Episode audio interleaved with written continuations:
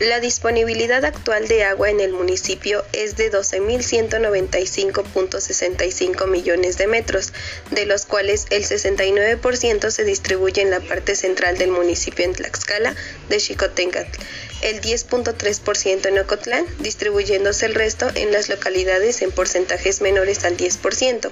En 10 años, el número de pozos solo aumentó de 22 a 23 y el de manantiales de 1 a 3. La cobertura promedio del servicio de agua potable en Tlaxcala es de 94.8%, abastecida por 69 millones de metros cúbicos de agua subterránea, caudal suministrada a través de 318 sistemas formales que emplean 423 fuentes de abastecimiento, de las cuales el 84% son pozos profundos y 16% manantiales. El estado de Tlaxcala se encuentra en el lugar 17 dentro de la clasificación de los estados del país con alto estrés hídrico, por lo que presenta riesgo de quedarse sin este recurso natural, advirtió David Guerrero Tapia, director general de la Comisión Estatal de Agua de Tlaxcala, SEAT, y de la Coordinación General de Ecología. Actualmente los ríos y su estado de contaminación representan cualquier otra cosa menos vida. Sería más bien sinónimo de enfermedades y suciedad. La contaminación de los ríos es una problemática que con el aumento de la población, el desarrollo industrial, los materiales de distintas fábricas y los desechos en general se vienen incrementando son los desperdicios tanto orgánicos como químicos que van afectando la composición natural del río, las descargas sin previo tratamiento de las lavanderías de mezclilla, lo que provocan que la contaminación cada vez sea más grave. Las empresas que más contaminan son las embotelladoras y las textileras, pues en las lavanderías de mezclilla se utilizan diversas sustancias como blanqueadores clorados, dióxido, hidróxido de sodio, agua oxigenada, índigo, entre otros. La industria culpable de la contaminación siguió contaminando, en cambio, se responsabilizó al ciudadano común de la contaminación al tirar basura en la calle y hacer uso del drenaje que descarga al río, así como a los campesinos por utilizar agroquímicos. Sergio Espinosa, delegado, afirma que al menos 30 empresas de esos rubros generan altos niveles de contaminación en afluentes de Atoyaxahuapan. La Comisión Nacional del Agua con Agua, delegación Tlaxcala, a través de su titular advirtió que en un mediano plazo las empresas del sector papelero, textilero y refresquero podrían no tener cabida en el desarrollo de la entidad debido a los altos índices de contaminación que actualmente generan, y para ello ejemplificó los casos de las textileras Providencia y Tyvex, quienes han sido recomendadas por la contaminación que provocan el detrimento de las aguas de Atoyac. En entrevista colectiva en el delegado de Conagua, reconoció que el corredor de municipios con mayores cantidades de empresas contaminantes lo integran Iztacuistla, Tepetitla, Nativitas, Xicotzingo y Zacatelco.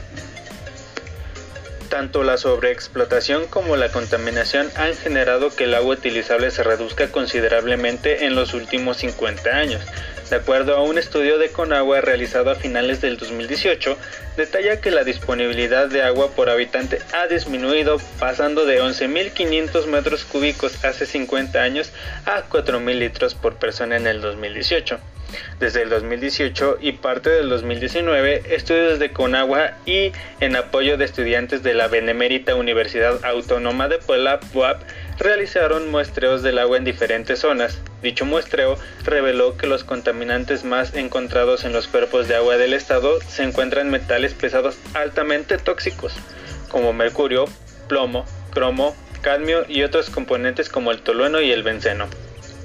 Asimismo, el problema de la contaminación de los metales pesados como es el caso del plomo, arsénico, cadmio, cromo, selenio, etc. en el agua se pueden relacionar con las partículas y gases emitidos por fuentes tanto naturales como humanas, como lo son las actividades volcánicas en cuestión natural y por parte de las humanas combinando los efectos de la población como lo son desechos de equipos electrónicos, establecimientos conocidos como deshuesaderos de autos cerca de zonas hidrológicas como lo es el caso de Acuitlapilco y alrededores, desechos industriales y tomando en cuenta el problema de la contaminación por vehículos automotores que han incrementado exponencialmente en la industria. Dichos elementos se han incrementado potencialmente en los últimos 10 años y están generando problemas difíciles de tratar. De esta forma, ocupando Tlaxcala el lugar número 13 de las entidades con más contaminación en sus afluentes. De acuerdo con la Comisión Nacional de Derechos Humanos, Tlaxcala abarca temas de contaminación en ríos y lagunas, mientras que Conagua señala que más del 70% de los cuerpos de agua en la entidad se encuentran con algún grado de contaminación. Dentro de las iniciativas de recuperación de contaminación de agua son proyectos de plantas tratadoras de aguas residuales y el proyecto Metamorfosis para limpiar Tlaxcala. Antes del 2001, en Tlaxcala solo operaban 12 plantas tratadoras de aguas residuales, sin embargo, a partir del 2012 se creó una política pública en relación a la recuperación de la infraestructura de las plantas tratadoras, logrando recuperar 61 plantas hasta la fecha siendo la mayoría de propiedad de empresas de la iniciativa privada y para usos industriales. En total de las plantas tratadoras del Estado funcionan bajo la norma 01 de la Comisión Nacional de Agua, con agua. Esto relacionado a procesos con distintos sistemas biológicos, además de procesos como el de las lagunas mecánicamente aereadas y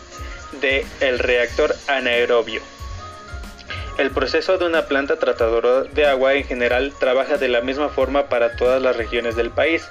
Debe pasar por todo un procedimiento y una vez completo dicho procedimiento, el agua ya cumplió con las características de un proceso de agua residual y puede ser utilizada para diferentes acciones, aunque la mayoría regresa al canal al ser una limpieza primaria, hasta el 2018 y 2019 se estima que han eliminado casi el 85% de los contaminantes de las aguas residuales.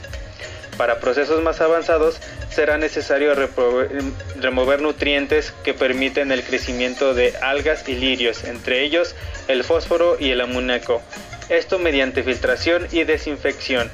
y aunque no se ha logrado del todo reducir los metales más tóxicos, se sigue trabajando en sistemas factibles para la reducción de los mismos.